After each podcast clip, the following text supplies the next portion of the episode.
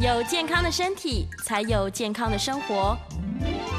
名医昂扣专业医师线上听诊，让你与健康零距离。这里是九八新闻台，欢迎收听每周一到周五早上十一点播出的名医昂扣节目。我是肝胆肠胃科萧敦仁医师。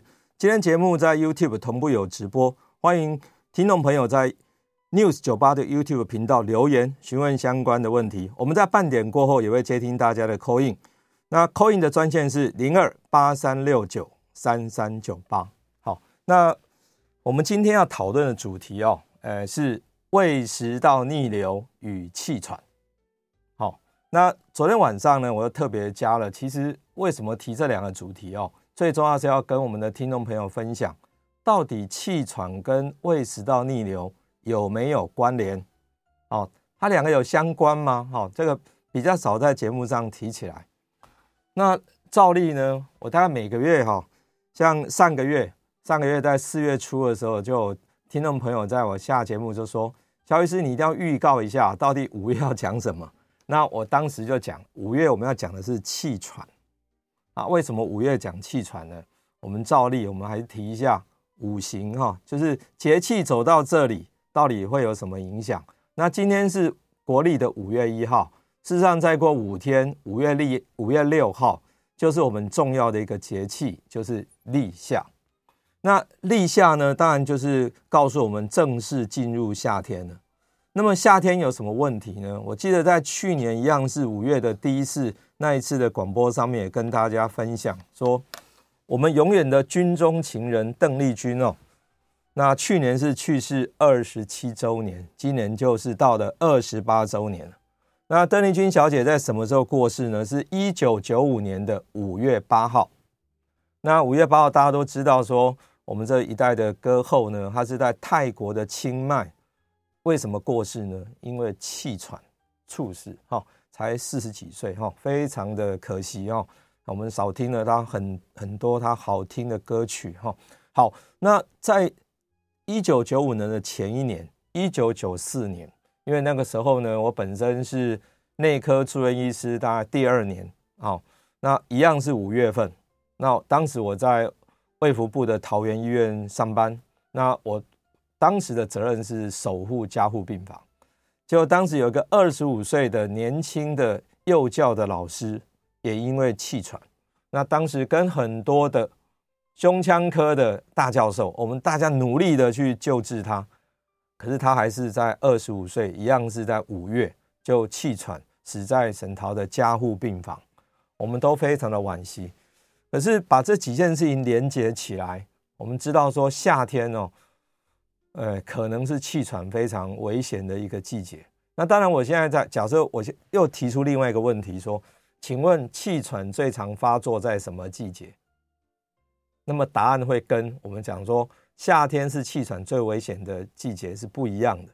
其实气喘最常发作是在冬天，哦，冬天的时候就是会有非常多的分泌物，哦，会造造成会喘。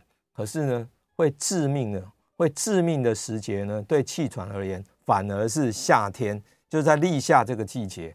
那为什么会这样子？因为夏天哦，火比较旺。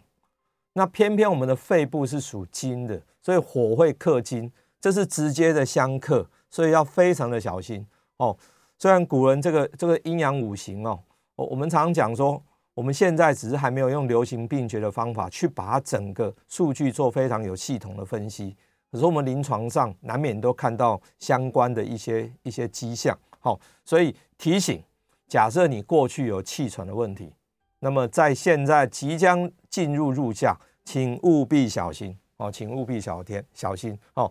那我们在这个这个部分呢，我要下的结论是说，气喘常好发的季节是冬天，但是容易季容易致命的时间是在立夏这个时节。好，所以趁这个机会，我们提醒我们所有的听众朋友。好那我们今天当然要讲说气喘跟逆流有关系嘛？气喘我们都知道，你会 hiu hiu hiu，我们听起来说哇，好好特别哦。那整个是因为气管缩在一起，缩在一起的时候，我们气体经过它，因为它比较狭窄，狭窄就会产生 hiu hiu 的声音啊。有时候声音会非常的高频，有的声音会非常的低频，但是无论如何，只要出现这种哮喘音，就是一个不正常的呼吸音，那我们就要非常小心了。好，那我们另外一个主题呢，事实上现在哈还是在春天的末端，在这个时候，我们在肠胃科的门诊里面最常见的病人呢，还是胃食道逆流。那胃食道逆流，我们在节目中讲过非常的多次。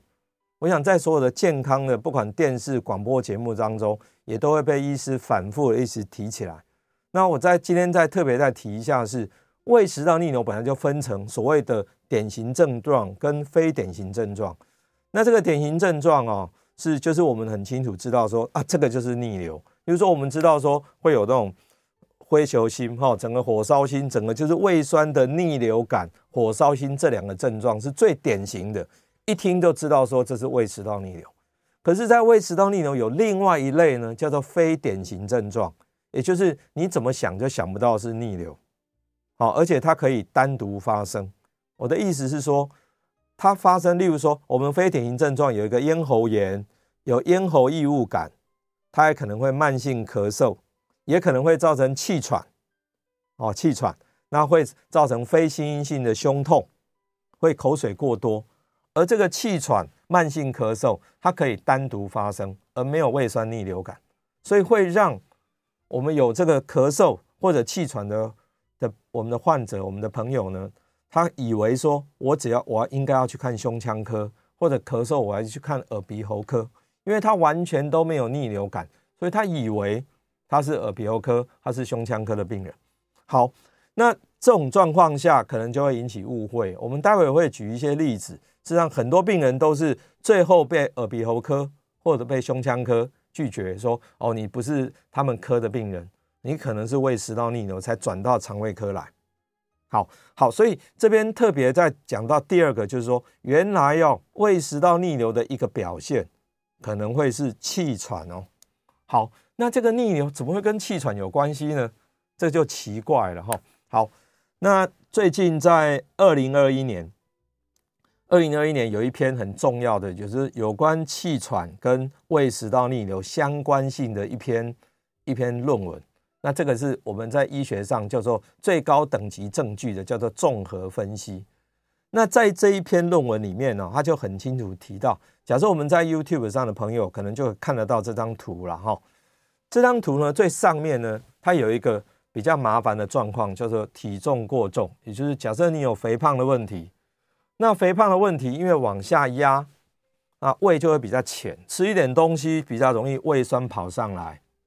好，那这胃酸跑上来，它会造成几个状况，因为一酸一直往上跑的时候，胃酸往上会去刺激到食道里面的迷走神经，这是一种副交感神经，所以这个副交感神经一兴奋，哎呀，它也会刺激我们的气管会收缩。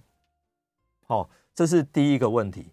那么第二个，你胃酸逆流上来的时候，我们逆流上来好像跑到口腔里面，可是万一有一个小小的我们胃酸的微粒，这个微粒不小心呛到气管去，惨了，这个气管就发炎了。所以基由基于这两个理由，胃食道逆流事实上是会诱发气喘的。我们有很多的病人在把胃食道逆流处理的比较妥当以后，他竟然发现说，哎。他的他的气喘居然改善了，哦，原来我们的胃食道逆流是会诱发气喘的，哦，所以我们由这个最新的二零二一年这篇论文呢，哦，综合了非常多篇的的研究，就得到这样的结论，哦，那当然在呃另外一条路径呢，因为肥胖呢，刚刚讲肥胖是最大的这个呃危害的一个源头，那肥胖除了会造成胃食道逆流，还有另外一条路。就是会造成睡眠呼吸中止症，好，那个晚上睡觉一直打呼非常的厉害，那打呼非常厉害，当然也有可能它也会造成气喘的问题。好，很多晚上打呼就是有睡眠呼吸中止症的人，他晚上会被自己吓醒，那这样的病人事实上呼吸道非常的不顺，那久而久之也有气喘的问题，也有气喘的问题。好，所以整个来说，最大的源头就是体重过重。好，那我们当然，我们今天是特别强调胃食道逆流，不小心没有控制好，就会诱发气喘。好，这个是很重要。今天跟大家分享的概念，在这个刚好春末夏初的时节，跟大家分享。春春天的时候最常见的、最麻烦的还是胃食道逆流，因为真的非常的多。而即将进入夏天，这个时候又是气喘很危险的时节，所以提醒：假设你有这两种疾病，或者是你本来你知道说你常常不小心气喘就会发作，请特别小心，千万不要让自己。又有胃食道逆流去诱发气喘了。好，那接下来我们说一下说，我刚刚讲体重过重会造成胃食道逆流。那我们在我在 YouTube 上有这张图哈，这张图大家可以看得到的话，当你体重过重，我们皮下脂肪太厚，内脏脂肪太多，会压着胃。那台语有一句话说“卡千把”哦，造千把，我们吃一点东西，马上就呃就会往上呕。那我想这个就是。呃，体重过重会造成胃食道逆流的主要的原因。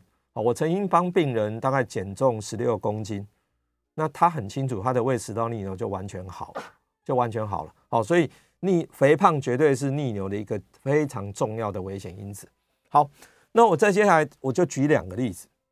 我举两个例子呢，我昨天一直在思考哦，我当肠胃科医师当了二十几年，那我是不是可以去举到一个例子？他因为气喘而来找肠胃科。说要治疗的，跟各位报告，我想了半天，还真的都没有找到。为什么哈？气喘大家怎么想，你都不会找肠胃科，你一定去找胸腔科。好，一定找胸腔科，找免疫科。那胸腔科医师就会开给你支气管扩张剂，好，开给你吸入性的一点类固醇跟吸入性的支气管扩张。那这样子呢，它就可以治疗的，大概会得到一点点改善。可是根本的。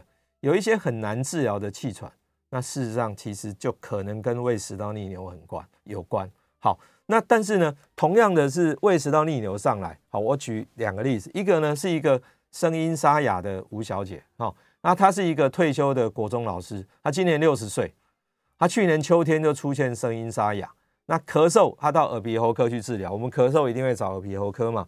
那因为咽喉炎，哦，就是这样用咽喉炎的诊断一治疗。就是好好坏坏，可是他的声音呢，一直哑哑，都是没有恢复了。那今年二月份，那耳鼻喉科怀疑说治疗这么久没有好，那可能是胃食道逆流，就转到肠胃科来。好，结果我们去做胃镜，才发觉说，哇，其实事实上它是一个中度的胃食道逆流，已经算是蛮厉害的哈。好，那我们就是给他一点 PPI，好，就是还是把胃酸压下来。那这样经过八个礼拜的治疗，哎，声音总算逐渐的好转了哈。好，那有人就问啊，说声音沙哑怎么会跟胃食道逆流很有关？有啊，我刚刚不是提到哈，我们逆流上来是胃酸，胃酸往上跑，然后一般在口腔里觉得酸酸的，那不小心一点呛到气管，那气管就会受伤。可是各位知道，气管的开头的地方就有声带，声带就会受到侵蚀，甚至于还有一个很重要的因素是。跟我们想过，胃酸里面有一种很重要的酵素，叫做胃蛋白酶。胃蛋白酶跟胃酸一起上来的时候，它就会去侵犯这个声带，把声带给吃掉、消化掉了。所以很多人他因为胃食道逆流，结果呢，原本可以唱高音的，那很好听的男高音就就唱不上去了啊，因为声带就受损。好，所以声音沙哑绝对跟胃食道逆流有关哦。好，那另外是一个。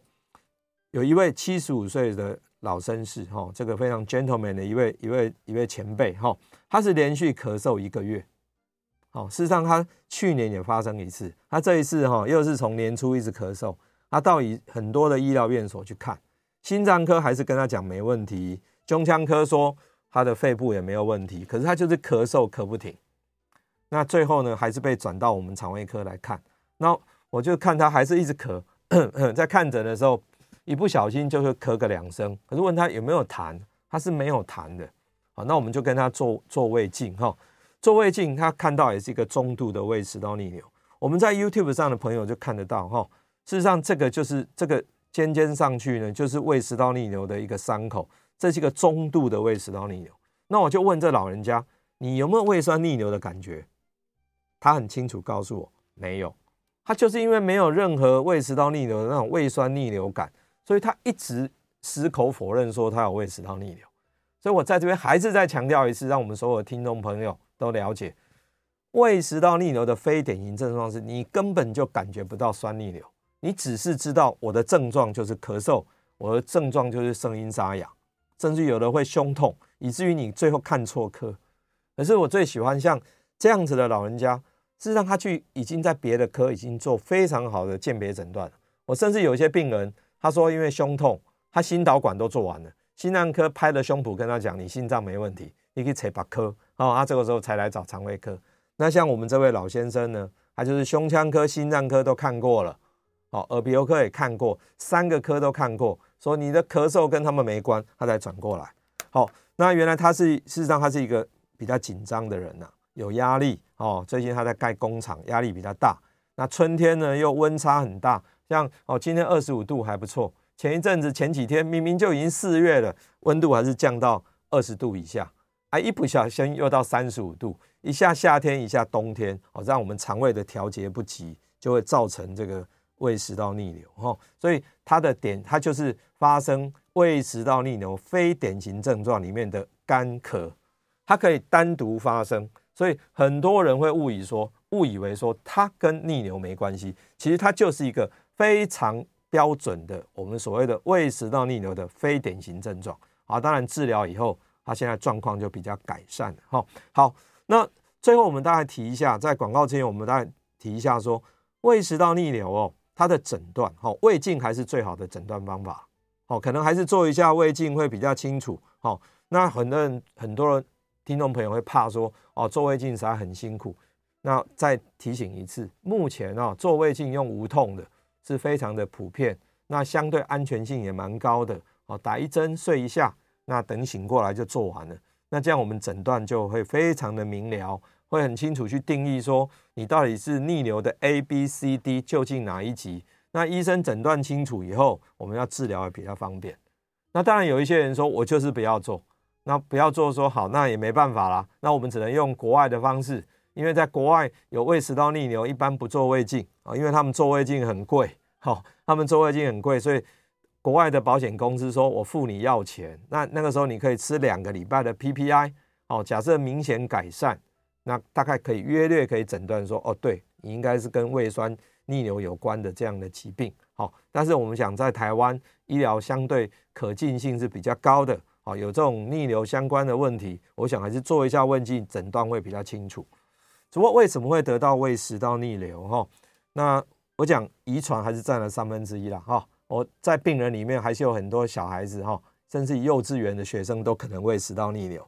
那就是跟遗传有关哈，因为这个食道到胃的中间这个括约肌贲门关不紧的时候就很容易。那有些人从小这样，好，从小他说我就跟牛一样哈，东西吃一吃，那胃的东西就跑到食道，再跑到口腔，再咬一咬，再吞下去，会反刍。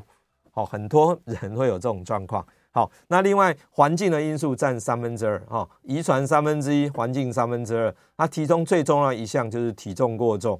那再来有一些饮食习惯，啊，饮食习惯哪一些？吃甜、吃油、吃饱、吃快、抽烟、喝酒，哦，吃橘子、吃巧克力、吃番茄，这些都会，哦，所以这些饮食习惯真的有有逆流的人，应该要稍微戒一下。好，还有某一些药物有可能哦，哈，例如说我们在血压药里面的钙离子阻断剂，或者是骨科常开的肌肉松弛剂。都会让这个我们食道哈，它整个括约肌比较松哈。好，另外年龄比较大的时候，呃，也会造成比较容易逆流，因为这个括约肌就是松紧度不好了。那当然我们常讲哈，最常见还是季节转换哈，特别在春天二月到四月这个时候季节转换的时候，由冷要变热，或者我等到秋天的时候由热要变冷，季节转换，因为自律神经乱掉，比较容易有这种这种问题。那再来就是你本身的个性比较容易紧张，那加上你感受到的压力，好，所以我常讲逆流呢，它会造成的问题大概有四个主要的因素，好，四个，第一个你本身的个性，啊啊，第二个是你感受到的压力，第三个是现在气候的状况，第四个是你到底吃了什么东西，你吃错东西，你就非常容易会造成这个胃食道逆流，哈，我常常讲说。食伤甜，食伤油，食伤饱，食伤紧，食薰啉酒，你都会造成问题哈。所以这一些比较极端的味道的，我们尽量避免。我们再吃一些比较温和的好，那所以怎么处理？怎么治疗？哦，怎么治疗？当然还是用 PPI。可是我们在节目中也讲过很多次，一直把胃酸压得很低，还是会造成一些问题。哦，例如说压得太低，你的钙离子吸收就不好。哦，也可能说比较容易造成肠胃道的感染。好，所以呃，是不是要一直依靠 PPI？我想是根据你的不同的病情，你的医师会给你做不同的判断。那另外，我们当然用一点这个蠕动的促进剂啦，哈。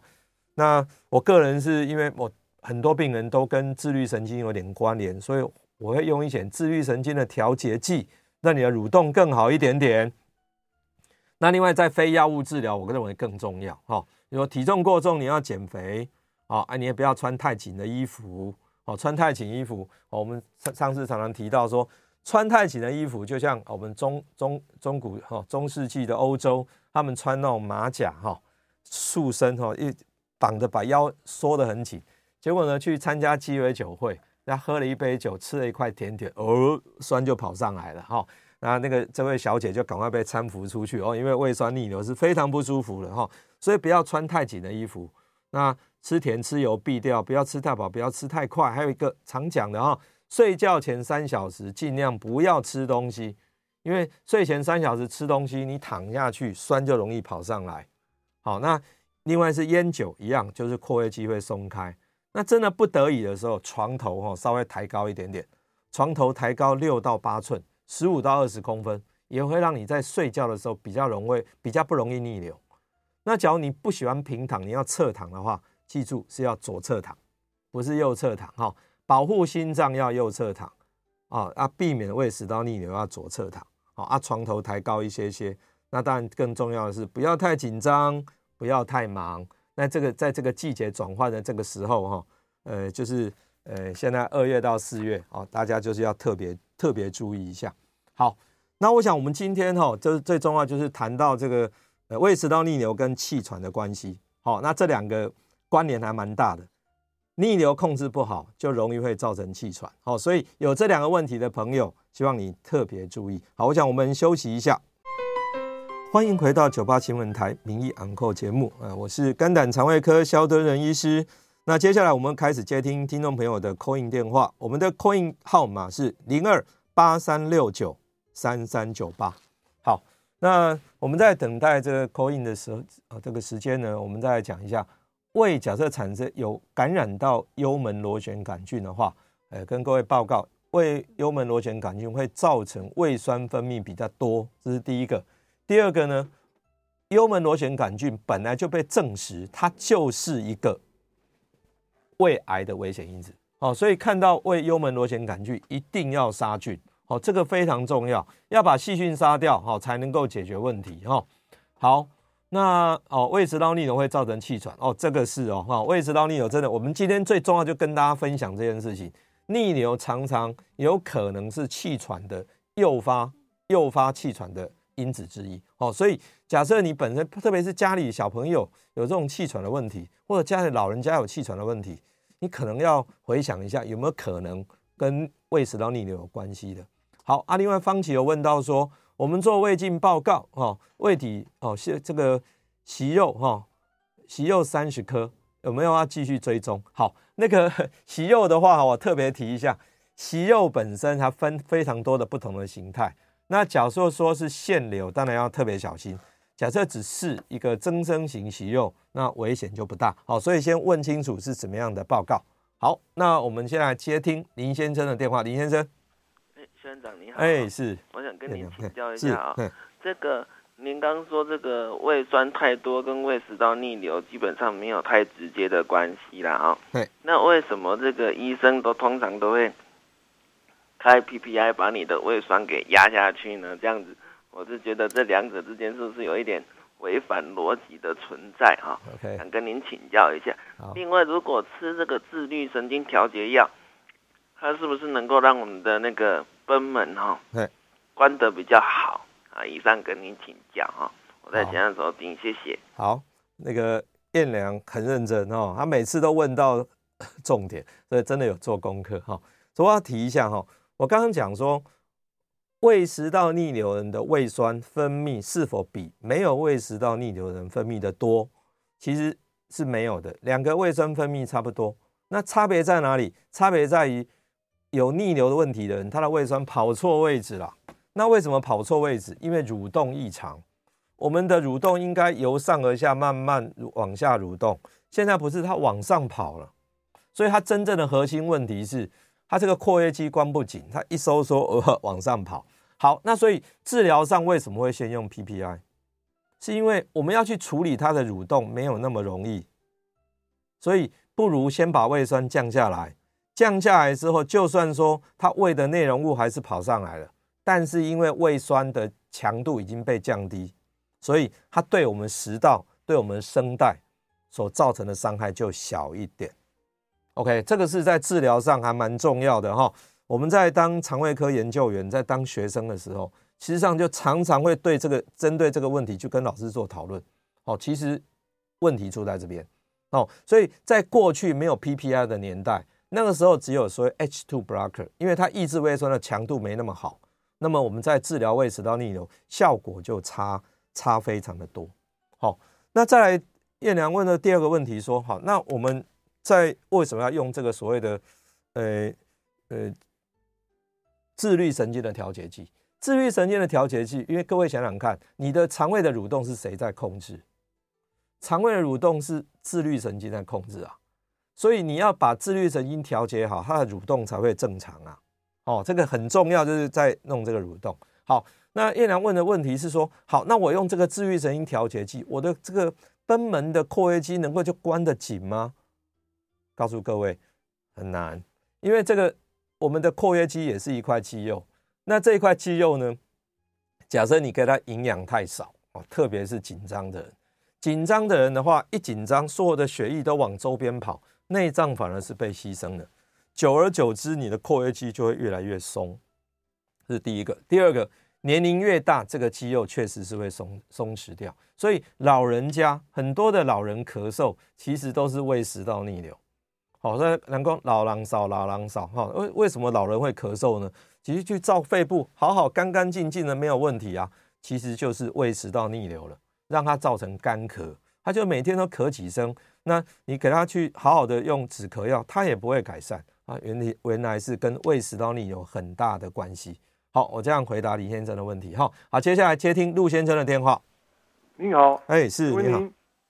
细藻片对是对所谓的这个喷门的这个收缩呢，收收紧呢，有帮助。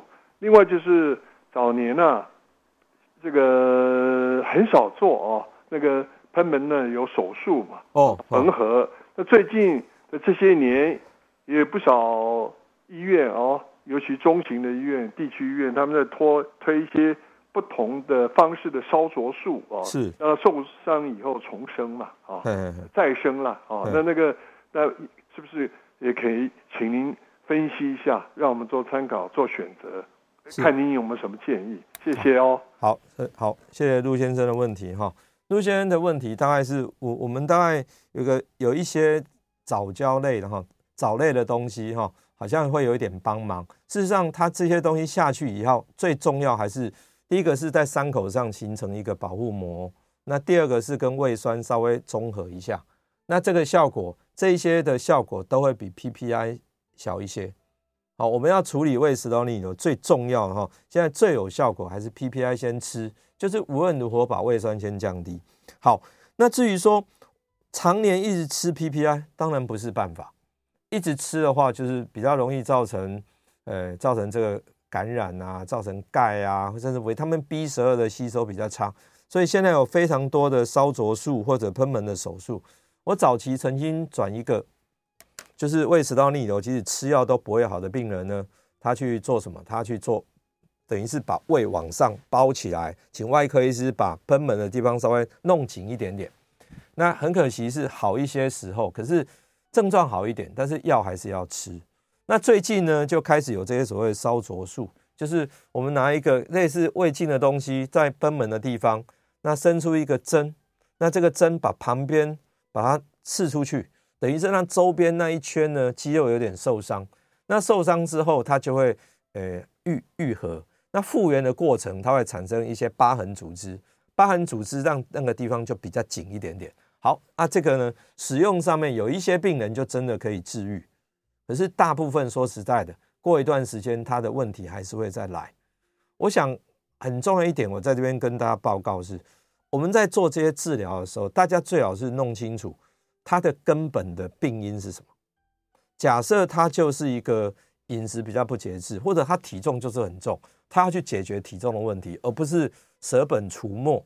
哦，舍本逐末，我们只是去做烧灼术，他体重没有处理好啊，当然会复发。好，所以不可以哈，只是接受这些治疗。因为我的经验是，根本问题没解决，只是中途做用这些手术，那最后他还是会复发。好，还是会复发。好，所以不管是用 PPI 有它的问题，或者我们手术或者烧灼，它最后还是有它的问题。我们还是正本清源。回到这个问题的核心，它最根本，它到底是什么问题来的？啊，体重过重你就减重，你饮食不对你就改饮食，哦，我想这样才对。好，那我们在在等待 call in 的时候，我们再来回答一下哈，网络上哈，就是 YouTube 上的一些问题哈。方琦有问一个问题说，请问医师，胃食道逆流 A 有需要治疗吗？有没有需要注意什么？好，胃食道逆流 A 哈。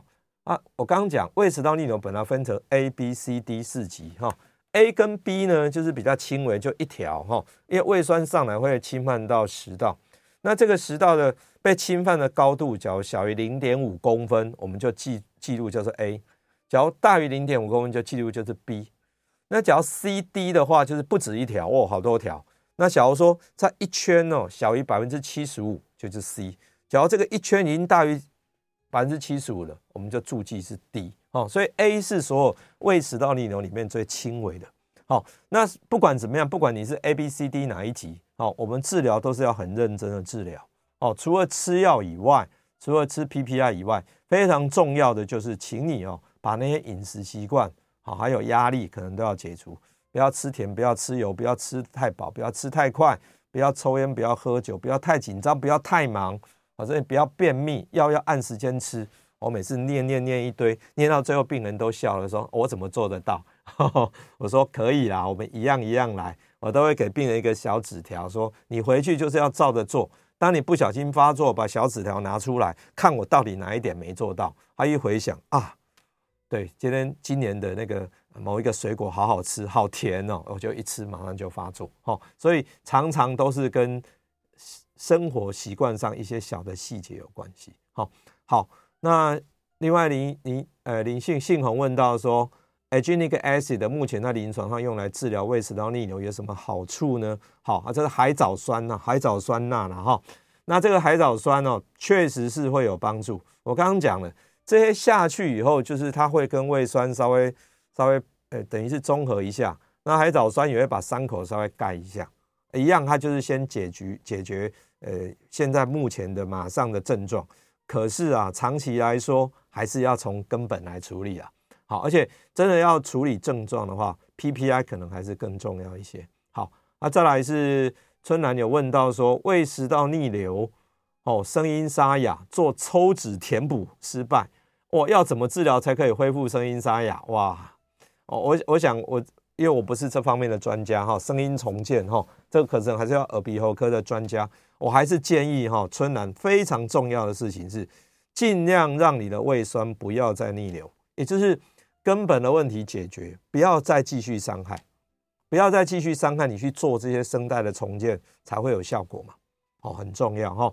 那另外是 Hunter 问到说，多喝豆浆或蛋白质对改善胃食道逆流有帮助吗？好。豆浆分两种，哈，一种叫做有加糖，一种叫做没加糖。你要喝豆浆，一定要喝无糖豆浆。你不小心去喝到有糖豆浆，不好意思，它就变成含糖饮料，甜度太高，当然会逆流。它这个是有问题的，哦，所以饮料上的选择很重要。好，那他讲蛋白质，吃蛋白质对逆流是好的，哦，蛋白质很棒，哦，吃咸也 OK，啊，就是不能。好，吃太甜会有问题。好，我们先休息一下，广告回来再继续接听大家的 call in。欢迎回到九八新闻台名医昂扣节目，我是肝胆肠胃科萧敦仁医师。我们接下来再继续接听听众朋友的 call in 电话，我们 call in 号码是零二八三六九三三九八。好，那我们今天呢在谈的问题呢，就是胃食道逆流跟气喘，啊，啊这两个有关联吗？哦，好，那其实是有关联的哈，确实是有关联。好，那我们今天把它的机转跟大家做了一个说明了。好，还记得我刚刚讲的那两个机转哈？你胃食道逆流的时候，胃酸会呛到气管去，那这个气管哦被伤到以后，它就发炎，可能就会诱发就是气喘发作。那另外是胃食道逆流，胃胃酸上来的时候，刺激这个食道，食道的副交感被兴奋，那副交感兴奋也会让气管会比较狭窄，哎，这两个因素刚好都会造成气喘发作。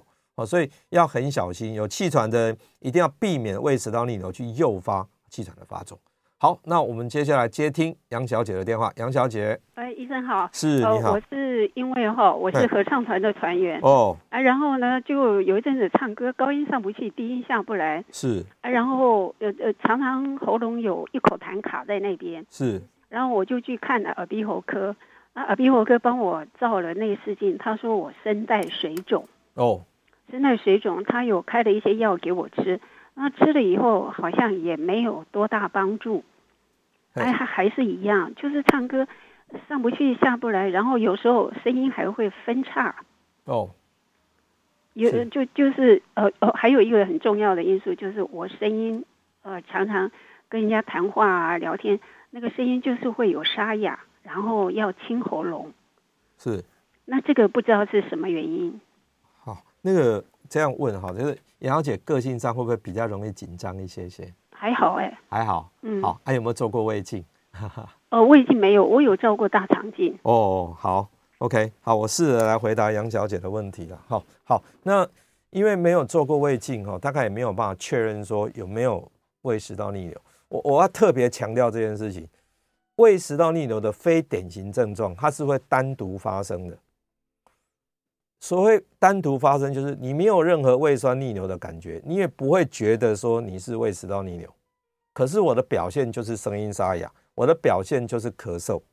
所以假设你有心中有这样的怀疑，因为你已经看了很多耳鼻喉科，就治疗，他只说声带水肿。那声带水肿会不会是胃酸逆流去侵犯到的？我不知道。可是我建议杨小姐，你可以去找肠胃科医师，好做一下这个咨询。做一个胃镜看看，你是不是有这个胃食道逆流的状况。假设是有的话，把逆流的的胃酸降低一些，或许你的声带水肿能够获得改善。好，所以再强调一遍，这个非典型症状它是会独立单独发生的。啊，所以常会找错科，就是我只是声音沙哑，我只是咳嗽，那你怎么想都不会想到要找肠胃科啊。所以一定都先找耳鼻喉科，先找胸腔科。这个时候，你只要一直治疗许久时间都没有改善的时候，不妨找一下肠胃科询问看看，看我的这个症状是否跟逆流有关。好，那个时候就做一下胃镜，就会比较清楚了。好，这样回答杨小姐。好，那我接下来来接听汪小姐的电话。汪小姐，哎，你好啊，是，请问一下啊，怎么样的胸痛是是胃酸逆流的症状？哦，好，这个也是。大家问好，谢谢汪小姐的问题哈。好，我有一个病人哦，他大概就是四十几岁，他是一个工厂的老板，他工作非常的忙。那他就是哇，胸闷啊，不舒服啊，哈，不舒服。那不舒服呢，他就跑去跑去那个心脏科，因为胸闷一定先保心脏科嘛。那无论如何，你一定会先想说，我先把心脏的问题先排除掉，因为心脏会致命。就算你今天找到肠胃科，我就算很有把握，我也说你要不要先去找心脏科，先把这个问题排除掉。因为心脏科它有一些很重要的法宝，它可以做什么？它最后一步它可以做心导管。心导管把冠状动脉看得非常的清楚的时候，或每一条动脉都非常的清楚啊，你没有这个问题，那这个就就可以排除掉了。那否则在一般医疗院所，我们只能可以说我做心电图。心电图有时候万一侦测不出来，万一耽误了你的心脏的问题，那我怎么办呢？好，那所以，呃，我我通常会对这种有胸痛的病人，我第一个先做个心电图。我假如说治疗了半天，我觉得没有改善，哎，你赶快去找心脏科，还是先把这个心脏的问题先解除掉，因为胃食道逆流会不太舒服，可是它不会很快致命。可是心脏病会致命啊，好，所以它的表现有时候都会不太一样。还有我特别提示，以我们假如说用临床上来分别的话，胃食道逆流通常发生在饭后，吃完饭以后造成症状。可是假如说你真的是心脏病了后，反而是你身体活动或者运动之后，因为你的心脏的需氧量增加，这个时候反而是诱发的时候。哦，所以它不太一样，一个是运动后发作，那一个呢是吃完饭以后发作。假设要用临床上来来区别的话，或者这个有一点帮忙，可是我还是再强调哦，心脏病有的时候是会致命的，所以我们都会比较谨慎。碰到胸痛的病人，我即使在肠胃科，我碰到一个胸痛的病人，我绝对不会一口咬定说你一定是胃食道逆流，一定是你先去做心电图，照一张 X 光片。我看一下你肺部有没有问题，心脏有没有变大，看心电图，看看有没有心肌有没有缺氧。我这个排除掉以后，我才敢呢啊说好，那没关系，那我们先吃药，下个礼拜来做胃镜。我很担心说，万一啊在门诊当中把一个明明就是现在可能快要心肌梗塞或者心脏不稳定的哦这个所谓的冠状动脉症状的一个病人给耽误掉，那我想那个不是一个内科医师会做的事情。好，所以我们一定先把要命的啊比较危急的。先处理掉，那才能够说哦，你这是胃食道逆流哦。我我想这样来回答王小姐哈，谢谢哈。好，那再来是说，呃，方琦又问一个问题哈，说，呃，胃底腺体、胃底腺息肉切切片检查结果为良性病灶，那有没有什么需要注意的哈？呃，我我这样说了哈，因为很多人做现在因为做检查的人、健检的人非常多。那做完健检之后，都会有看到一些息肉。那这个息肉，假设你只，例如说你是胃底腺体息肉，这个一点都没有关系。增生型息肉也没有关系，你就根据你排程的，例如说我每年都有一次体检，那你就一年一年做一次就好了。好，假如说你你没有。特别做体检的习惯，那看到这个胃底腺体息肉或者是增生型息肉，你也没有关系哦，就可能三年后、五年后再做就好，不用急着做。可是有一个，万一是腺瘤 adenoma，那么腺瘤就有风险，因为腺瘤有可能就会转变成胃癌啊，啊，这个是要比较小心的，所以还是强调一遍，请务必注意哦，因为腺瘤也是良性的哦，所以。看到息肉，下一句话就问：请问是什么细胞形态？好，各位这样可以清楚哈。细胞形态是重要的哦，细胞形态是重要的。好，那所以这个我想要要要要区别一下。好，那我想我们最后哈，诶，今天还还剩下两分钟的时间，我还是把今天的我今天真的要跟大家讲的重点呢，我再再 summary 一次，后再再整理一次。现在是春末。即将在五天后，五月六号进入夏季立夏。立夏最危险的就是容易气喘，可能会在这个时候致命。虽然气喘最常见的时间是在冬天哦，因为冬天的时候金生水，所以会有很多分泌物，你常常会不小心就肺部感染，然后气喘发作，好多好多的痰。可是致命常常会在夏天，因为永远记得邓丽君的邓丽君小姐她死亡的时间。就是一九九五年的五月八号，刚好在立夏之后没有多久。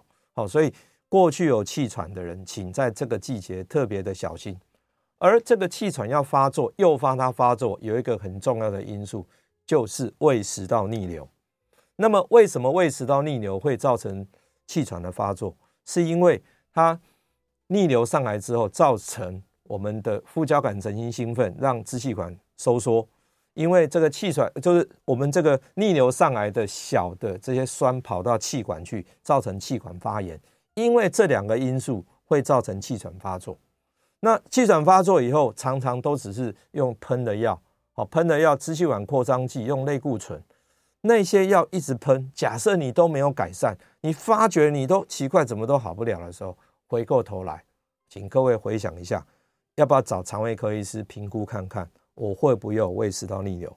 哦，就像我们刚刚一位我们听众朋友打电话进来，他问的问题一样。哦，所以这两个哦，胃食道逆流跟气喘，它是有一点关联性的。它是由逆流会去诱发气喘的发作，而更上层的一个因素呢，就是体重过重。好，那我想我们今天节目就进行到这里啊，我是肖敦仁医师，也非常谢谢大家今天的收听，谢谢，再见，我们下个月见。